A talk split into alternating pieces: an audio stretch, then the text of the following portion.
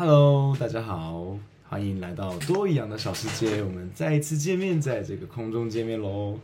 今天呢，我邀请的这位来宾呢是 Alan。Alan 是我一位香港的朋友。嗯，Alan 呢，他是一个拥有国际背景的科学家，他也是教育家。更是一个语言爱好者哦。他生于英国统治时期的香港，所以小时候的时候呢，他是是以广东话为母语。不过在香港的时候，那个时候因为是英国统治时期，所以他那个时候呢，用英文呢也是他自己本身在学校的语言。啊，他曾经在世界多国，就是不只只有一个国家而已。他在加州那边呢，美国加州的圣巴巴加加州大学的圣巴巴拉分校得到学士学位。他主修的是什么嘞？他是物理学哦，跟我真的完全是南辕北辙，所以必须要了解这个人的背景啊，真的是。好，在他又他也得到了高等荣誉毕业，然后后面之后呢，他到。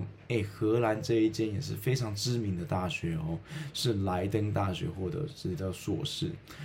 再来是他在瑞典那边的隆德大学，这也是很知名的学校，在当地很知名的学校，获得了博士的学位。那在之后呢，尔后。他也在德国呢，还有意大利参与科学研究。他也他在这之间呢，就是在这几个国家，就是因为他可能在当地生活啊，也得到了一些那边的德德文的技能，也学了一些荷兰文跟瑞典文。因为他觉得说，在当地如果要融入到的融入当地文化的话，他觉得在当地就是要学当地的语言啦。他近年呢，他嗯，我们在台湾相遇嘛，然后他相那遇到之后呢，他之后就在另外一个地方找到了工作。他这个地方找到的工作，哎，很特别呢，是一个叫直布罗陀的地方。是他跟我讲的时候，我才知道是有这个地方的存在。所以他到那边去当老师，然后在当地呢教当地的学生。好，那我们就事不宜迟，赶快邀请 Alan 来跟我们分享他的经验吧。欢迎 Alan。哎，多益啊，Alex 你好。嗯啊，很很荣幸上你节目，各位观众、听众朋友大家好。Hi Alan。哎，刚刚才讲到直布罗陀那边哦，那个直布罗陀是在哪个地方啊？可以跟我们说明一下吗？啊，直布罗陀呢，呃，简单来说是一个英国的海外属地。但是它地理上呢是很远离英国的啊，呃，从从英国伦敦往南坐飞机要三个多小时才到。它的地理位置呢是在西班牙的南岸，临近地中海的地方。在这个地中海的西面的入口，就是直布罗陀。它是一个面积很小的小半岛，上面主要的是一块大的石头啊，上面有一个市区，是个很特别的地方。文化上呢，它是就是有英国文化的影响，有西班牙文化的影响。这里的法定语文呢，官方语文是英文，但是很多老人家呢，他们从小在家都是说西班牙文为母语。啊，这个地方跟西班牙呢有一个陆路上的接壤，有一个关口，有一个边境，可以走过去的。清楚吗？哦、清楚，清楚，非常的清楚。好，你这样真的很，而且介绍很。详细对，那嗯，第一个问题我想要问你的事情是，就是你对于你来讲，嗯，你这你你的中文对你来说是怎么样的概念呢？因为你讲中文讲的很好，哎，啊，香港不是讲广东话吗？啊，这个我们在啊、呃，就是录音之前先简单讨论过。我在香港长大，所以啊、呃，这里。这在香港呢，对中文这个词语的认知呢的定义呢，跟台湾有点不同。在香港，我们说哦，我我在说中文呢，你会说中文嘛？意思呢，就是把中文看成一种啊、书面的语言，因为文就是书面语言啊，这、语啊话那些都是啊、口头的语言，所以中文是一种书写的语言。香港跟中香港跟台湾的中文呢，基本上是同一种书写的语言。那在香港呢啊。因为香港的的语言背景的问题呢，所以香港的中文的标准口语呢，其实是以以广东话为标准。啊啊，嗯，就这个是我的标准语，这个不不不当成一种不当成不当成一种方言或者 dialect，我们直接就是用广东话作为我们的官方口头语，啊，就像在台湾取了国语，嗯、就是本来以北京话为标准的，做了一个标准语，啊，就这个，就这个现在叫厘清的，啊，但是我们在香港本身就是以广东话为母语，啊啊，在学校呢，呃，就是从一个很小的年纪就会学英文。中文跟英文呢，就是我们的的法定语文，就是法律上规定的，就是九七之前跟九七之后都有这样同样的情况。那、哦、我们在小学的时候呢，从小就会学一点所谓普通话。嗯、普通话是中国大陆的叫法，这个是香港跟随了中国大陆的叫法，其实等于基本上是等于台湾的国语，或者新加坡呢，他们叫华语。对，我们就小时候呢，我这个年代在英国统治年代长大的时候呢，小学呢是每个星期大概大概学半到一小时的普通话课，是当做一个额外的科目来来学的。所以我的我们中文课是用广东话做授课语言。那这样不合理啊！额外这样才一小时的时间，你怎么可能会现在讲英讲讲普通话讲这么好？都让你过奖了，说啊。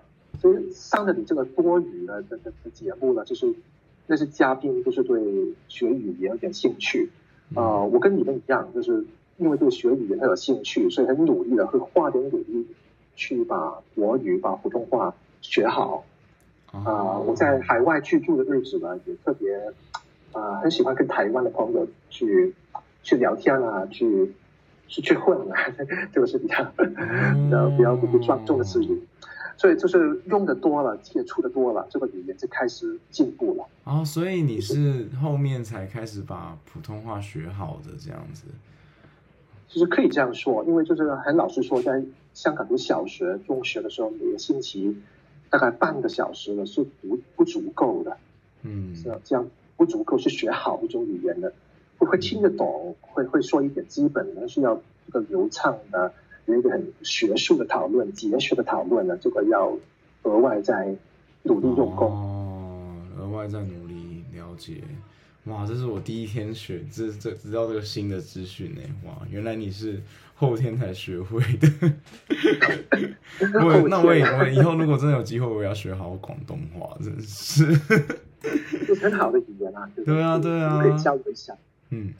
嗯，你在香港生活跟台湾生活之间呢、啊？你觉得两地两地之间的差别那个资格在哪里啊？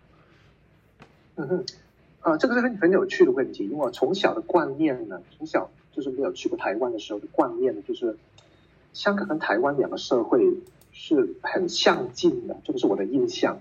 嗯，啊，从小觉得我们两个社会都是用同一种书写的文字，同一种书面中文。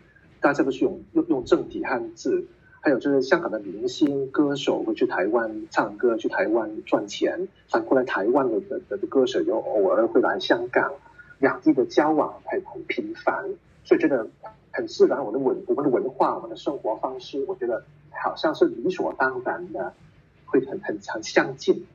但是长大了之后，啊、特别是认识了多语昂跟一般有才之后，他就觉得啊，两地原来是很有很多有趣的文化差异，就是我们就是从从小没有想到的。生活在台湾生活来的时候就，就是会会慢慢的发现很多分别。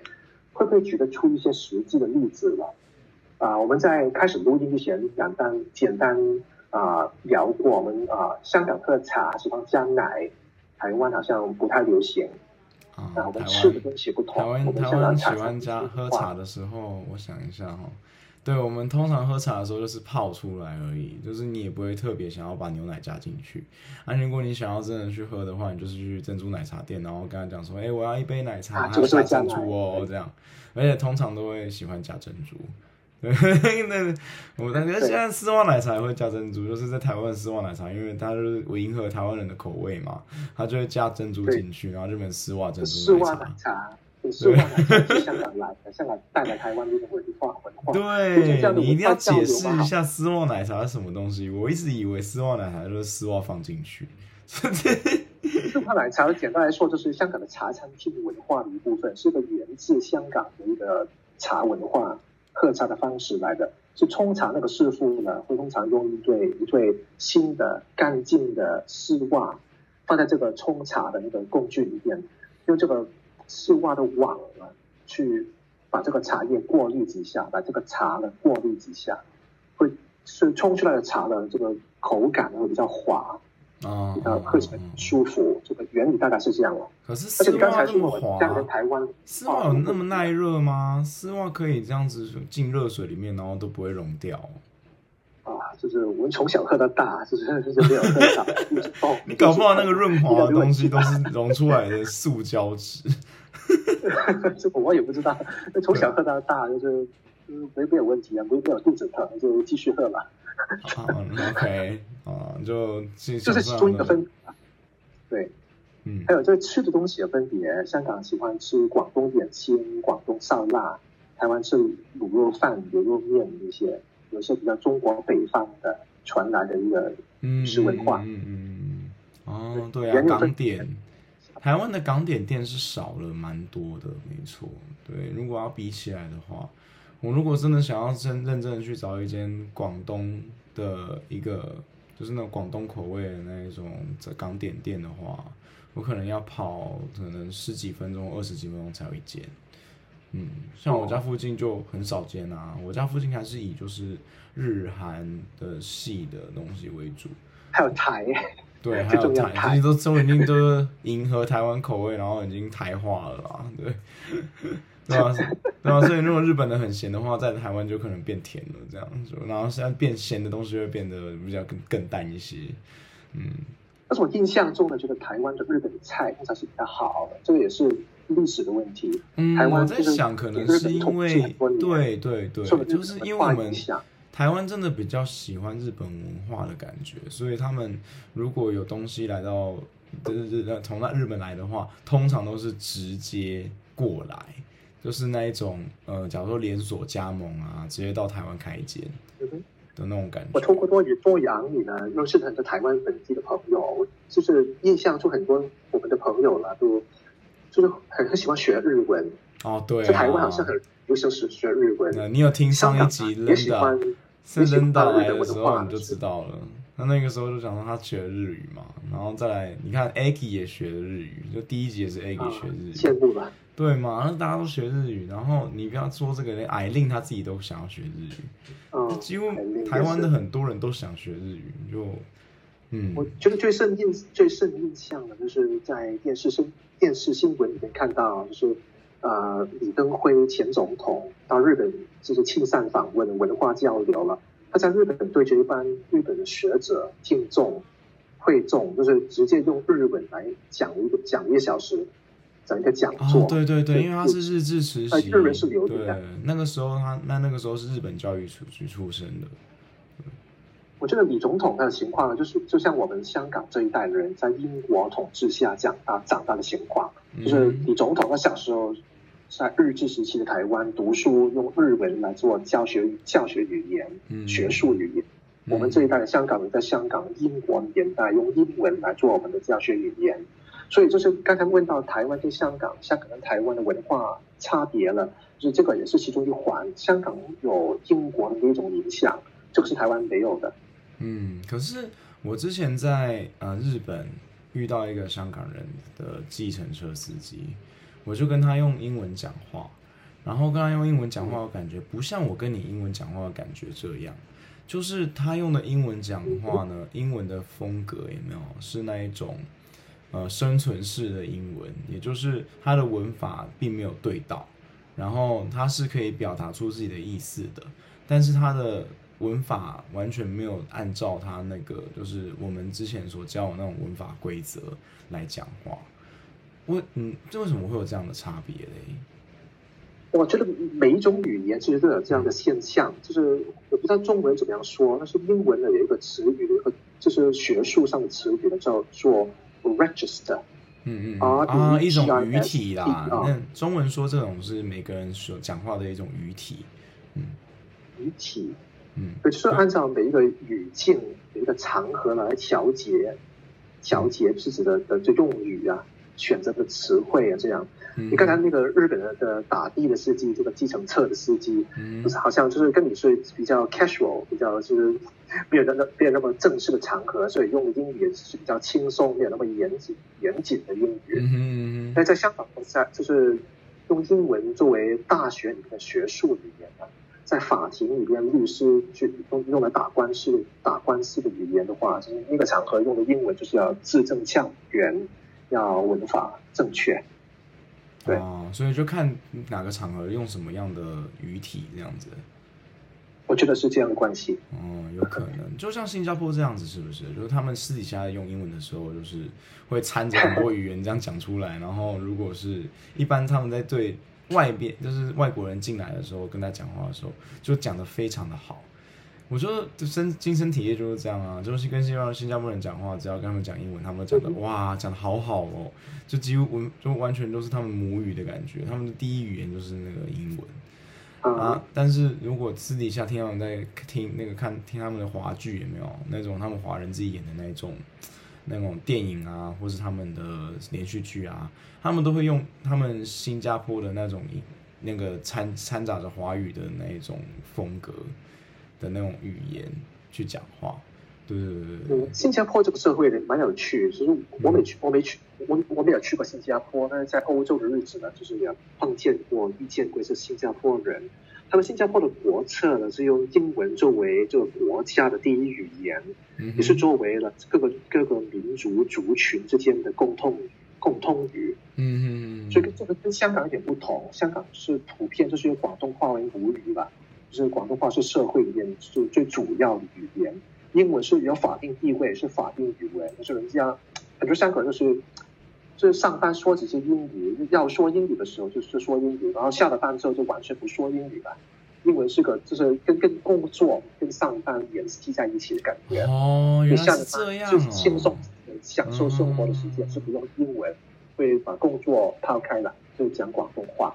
那新加坡不是这样，新加坡下的班呢跟跟这个不同的民族的的的国人聊天谈话交谈的时候，也要用英文，所以他们的语境呢是不同。哦，原来是这样。因为我的有一个朋友，他去香港工作嘛，他就跟我讲说，就是他们连在现在在工作场合也是都是在用广东话，就是几乎他们全时时全时刻都是在用广东话，用用英文的比例就相对来说又更少了一些了。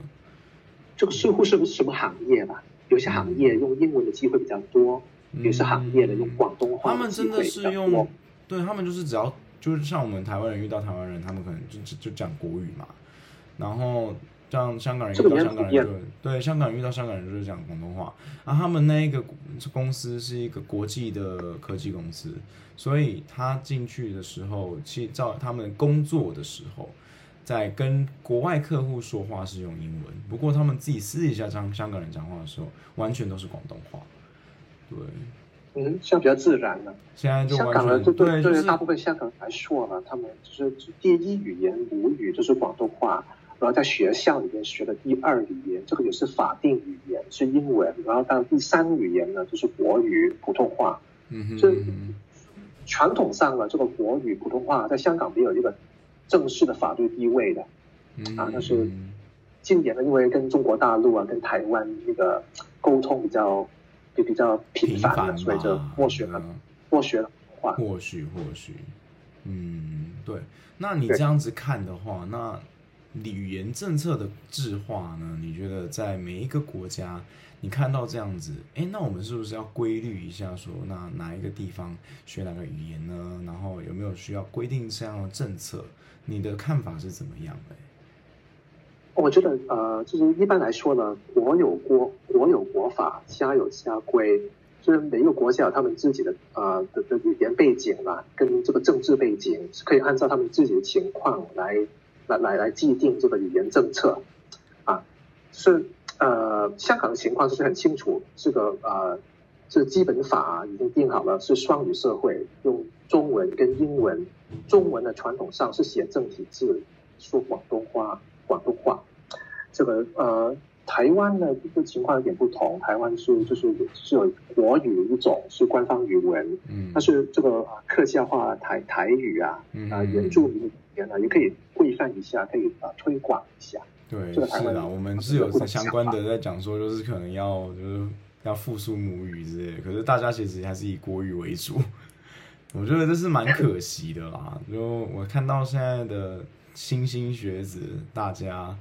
学生们很少人会讲国台语了，或者是客语这种他们自己本身爸爸妈妈那边传过来的母语，渐渐的一直在。这个时候在台湾生活的时候，也看见也发觉到这个很很有趣的语言状况，就是比较啊、呃、老一辈台湾人呢，他们就是比较他们之间的说台语为主，然后年轻一代比比我年轻人那帮台湾人呢，就就是互相之间说国语为主，就算。尽管他们的的老爸老妈啊阿公阿嬷是说说说台语，在家是说台语的，那这个可能是受了学校里边的那个教育的影响，学校教育影响真的蛮大。主要的语言就是国，就是国语，所以你看见这这个两三代之间逐逐渐把这个通用语言由台语慢慢的变成了国语，这个转变是从两三代之间可以慢慢看到。就我想提出了，呃，跟我们在直布罗陀看到的情况有点相似，相似，我想比较一下。直布罗陀呢，因为它的地理位置呢是在西班牙的旁边，所以传统上他们就是老一辈的直布罗陀人，他们之间沟通沟通我们是用用西班牙文，但是学校里面呢就是用英文作为教学语言，因为他们是他们是英国的的领土吧。啊，就是学校跟他们的影响蛮大，两三代两三代之后，他们年轻人就是就总是用英文啊跟人家沟通。很有趣的情况就是老人家呢，他们之间会说西班牙文，但当老人家跟年轻人谈话的时候，就会改用英文。台湾是完全一模一样啊，就是他们台湾是老年轻人跟跟儿子呢是会讲讲国语，但是跟自己同一代的人会讲台语、客家话或者原住民原住民语言，哦，差不多，所以这是很有趣的比较。对啊，真的跟台湾好像哦，就台就是回应刚才刚才那个问题了。你刚才的问题就是问这个语言政策对这个社会的影响，这个这个在直布罗陀这个地方跟在台湾这个地方。我们可以看到啊，这个语语言政策是这样的话，我们看到两代人之间这个语言会转换的，他们最常用的语言是舒服的语言会转换。嗯，那你这样子看，在其他国家来比较呢？就是你之前有去过荷兰，也去过瑞典，这样子的国家嘞？嗯，荷兰来说就很简单，是荷兰文一种作为法定语文，没有什么特别。瑞典也是只有瑞典文一种。但他们的英文都很好啊、嗯，他们英文很好，他们在学校里面学英文作为外语，啊，他们英英文的程度是蛮高的，对。对啊，那是怎么办得到嘞？这是怎怎怎么办嘛？有两全其美啊，就是。我我在在荷兰在瑞典的时候请教过一些当地人呢，问他们为什么你们就是从小学英文学的这么好？他我我觉得这归纳完归纳完他们。啊，所说的之后呢，觉得他们英文好的原因是说有几个。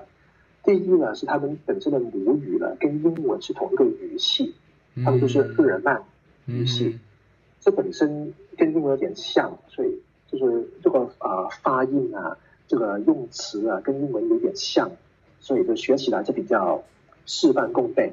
嗯，就是第一个原因。第二个原因呢，就是就是工多艺熟，他们接触的多。自然就就会说得好，他们就是这个流行文化呢，很很受美国那套流行文化影响，他们听美国流行歌，看美国的电视剧，看美国的电影，特别是看美国电影、美国电视剧呢，他们在电视上看或者在电影院里面看呢，是不配音，是直接听英文，然后用他们本地的语文呢，这语言呢，在下面有一个小小的字幕，所以从小听的多了，就自然会说的好了。啊，是哦，这是主要两个原因啊。嗯，除除此之外，我也就是听说过，就是因为这两个国家都可能需要跟外国的那个，因为他们都国与国之间都很近，然后他们就是做一些贸易啊，还是等等，他们都知道说要危机意识，不能只有靠自己的国家语言，所以他必须要学。这个荷兰荷兰是的，但是瑞典好像不太是。嗯，荷兰它的地理位置呢，你可以看到是在这个比利时跟德国之间，隔着一个海峡呢，就是英国，所以跟他们跟英国是一海之隔，是有直接的船去英国的，是是有这个欧洲之星的火车可以直接坐去英国，所以他们跟英国的贸易呃人的来往比较频繁，所以用英文的机会比较多。但是瑞典好像不是不是这样，他们附近的国家全都是北欧国家，没有什么特别英语国家的。对，嗯，所以我觉得也是心态的问题吧。他们就是他们荷兰人跟瑞典的的人的心态呢，就觉得我们自己的国家人蛮小，人蛮少，说我们说我们的语文的的人也很少，所以我们一定要学好外语才可以就是冲破这个。国界跟外地的人接触，哦、所以就觉得自己小，这个只有少人，所以才努力学好外语。哦、而而且流行的外语就是英文了、啊。嗯，了解了解，所以难怪台湾会一直往这样的方向前进。香港也是吧。对对对。嗯，至于。呃，我们这一 part 是最后一个话题，因为我们带我们下一集呢还有英文篇哦，先跟各位观众先说一下，很期待啊。对，最后一 part 呢是要用我们要用国语来聊一下语言学习这件事情。请问一下，Allen，你自己本身在语言学习的时候是怎么样的学习方式？你是怎么样的学习者呢？呃。我学不同的语言呢，有不同的方法啊。在小时候，在英国年代的香港呢，学英文呢，其实是啊，学校这个环境要你学，要高分才可以升班，所以就自然会学好。但是在在香港学到那一套呢，是这个课本上的英语啊。这从香港去了美国之后，就是觉得起初还是不够用，因为美国那套英语不不光是课本上的英语，他们是一个 street language。是口头上、生活上的英语。嗯，去了美国的这个环境给你，就是每天就是发梦用英文来发，这自然会会会就用的多了，就就会流利了。嗯，所以主要是这一个环境吧，这个就善用这个环境，跟人家多接触，跟用这个语言的人多谈话。有一些就是香港跟台湾的朋友呢，他们有机会去了英国、美国或者其他国家、西方国家留学的时候呢。就是可能是害羞吧，他们跟自己香港跟台湾的人是混在一起，组成了一个小圈子，就没有跟当地英国、美国或者西方国家的人来往，那么造成的结果呢，就是没有机会用英文，所以读完四年五年之后，英文好像进步的的幅度好像不太多，这个是蛮可惜的。我觉得这学语言的一个不二法门呢、啊，就是要多多用多听啊。嗯，这个同样的道理呢，有应用应用于我今后就是在荷兰学荷兰文，在瑞典学瑞典文的道理。我是到了荷兰之后才开始开始学荷兰文，到了瑞典之后才开始学瑞典文。哦，就那个时候是就是就是上班之后，或者是呃下课之后，就是额外去个语言中心去特别学的。哦，就去上。嗯。所以你上了课之后，在外面就生活上多用，就是这样。你先说。所以你认为说，那个一个人要学一个语言，在一个当地的环境中学，是最好效益的，那个效益会最好。可以这样说了，但是我也明白一些，就是香港跟台湾的朋友，他们是现在在待在香港，待在台湾，没有这个外国当地文化、当地语言的语语境，这个这个啊、呃，这个。不能完全是自己控制啊，就是有没有看？不是完全是自己控制。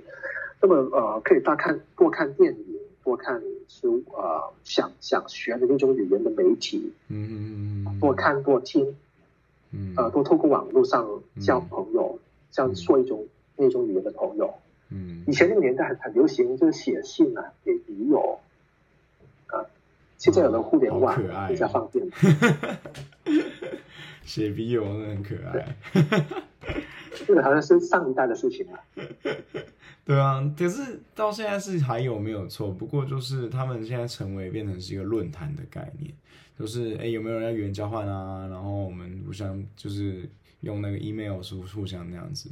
现在大部分来讲还是一样，都是现在视讯那么方便了，大家用视讯跟通通话的这种方式会比较。大众一些，对吧？普及化了这种方式。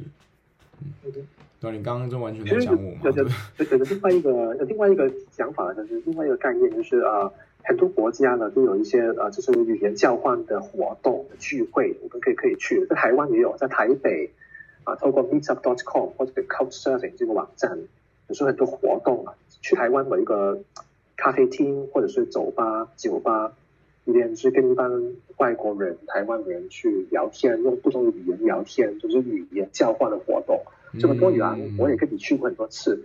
但是我的印象呢，就是如果你真的想去那个地方地方学语言的话呢，好像帮助不太大，就是社交的环境比较多，这个还是学语言的环境，这是我个人的看法。你怎么看？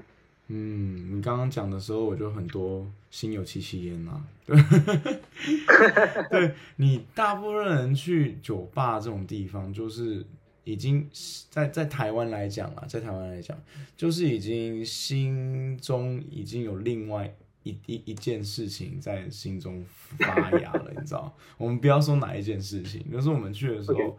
通常真的是想要就是用这个语言去交流的时候，他们会有另外一种想法，然后他就觉得说是不是有那个想法？然后如果是男生的话，就更不吃香。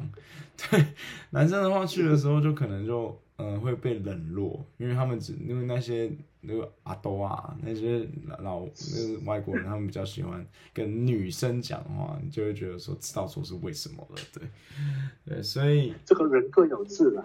对对对，可是如果真的是说你说的咖啡厅的语言交换的话，那就不一样了，就真的是大家是为了想要学语言去的。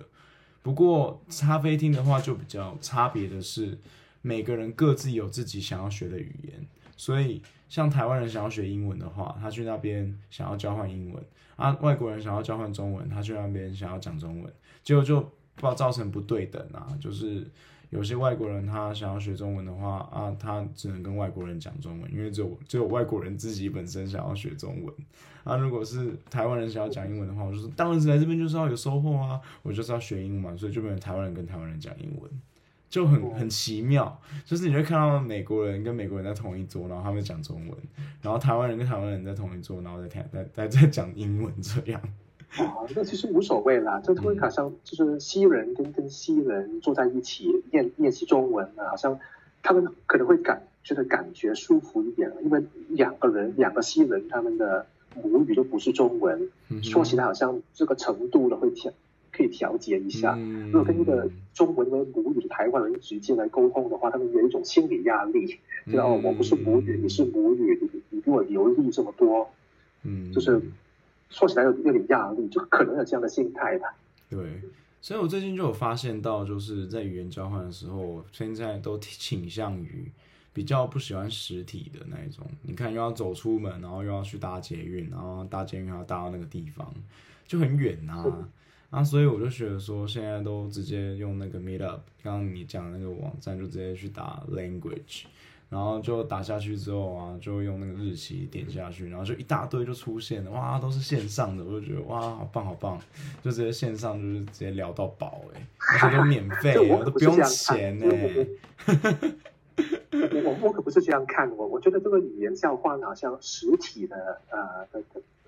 就这个这个聚会的，好像比比网网络上的透过这个这个呃影像的那那那那种活动比较好，因为这个语言交换的这个社交的元素，我觉得面对面好像感觉亲切一点。哦，对对对，一开始我也这么认为，不过后面我就渐渐习渐渐习惯了，因为你知道疫情嘛，所以就那个时候大家就好像因为疫情的关系，所以全部人都赶我展线上就习惯了，所以就一切都是习惯的问题。而且现在那个视视讯软体也可以分组嘛，就是变成三个人一组或者两个人一组，所以有些都只就那个你就强调说是 one on one，就一个人对一个人，对，所以我觉得还 OK 啦。就如果是比较不方便的人，也是在家里就可以学好了。对，嗯，我是希望这个疫情就是快完了，那么就可以恢复哦，真的很希望实体的面对面的那种活动吧。对啊，对啊，现在台湾是渐渐的有在恢复，可是还是大家会怕怕的，就是活动还是很少，哦、就可能一个礼拜你只看得到一一一团，就可能我们三三。台北也好吧？对，台北哦，而且是台北。以前我们是不是一天一个礼拜可以看到五次？现在一个礼拜我只看到一两次。对，大家还还敢在就是办的人啊，就他的勇气还蛮蛮可嘉的。啊，所以每个人有每个人的想法吧。对啊，对啊，现在大家还有点怕怕的，而且最近尤其台湾就是，你知道，就还有一点点就是确诊，就本土的确诊出现了，所以本土确诊的出现的时候，大家就有点开始又在缩一点，缩缩缩缩这样，对，就开始有点又怕了。啊，可惜了。对啊，对啊。对，就是语言教化是个方法，就是正如你刚才所说了，嗯、如果就是喜欢念好一种语言的话，可以在这个呃。语言交换的活动里面呢，认识一些朋友，交换的这个呃联络资料，然后做一个 tandem，然后约出来单对单的练习语言。我教你我的语言，你教我你的语言，嗯，可以这样学。对，所以单对单的环境呢，只是比较集中，这有它的好处。对，不过如果要讲的话，就是对学生来说，我必须要先讲 bar 真的不行，对，学生不能去 bar，对。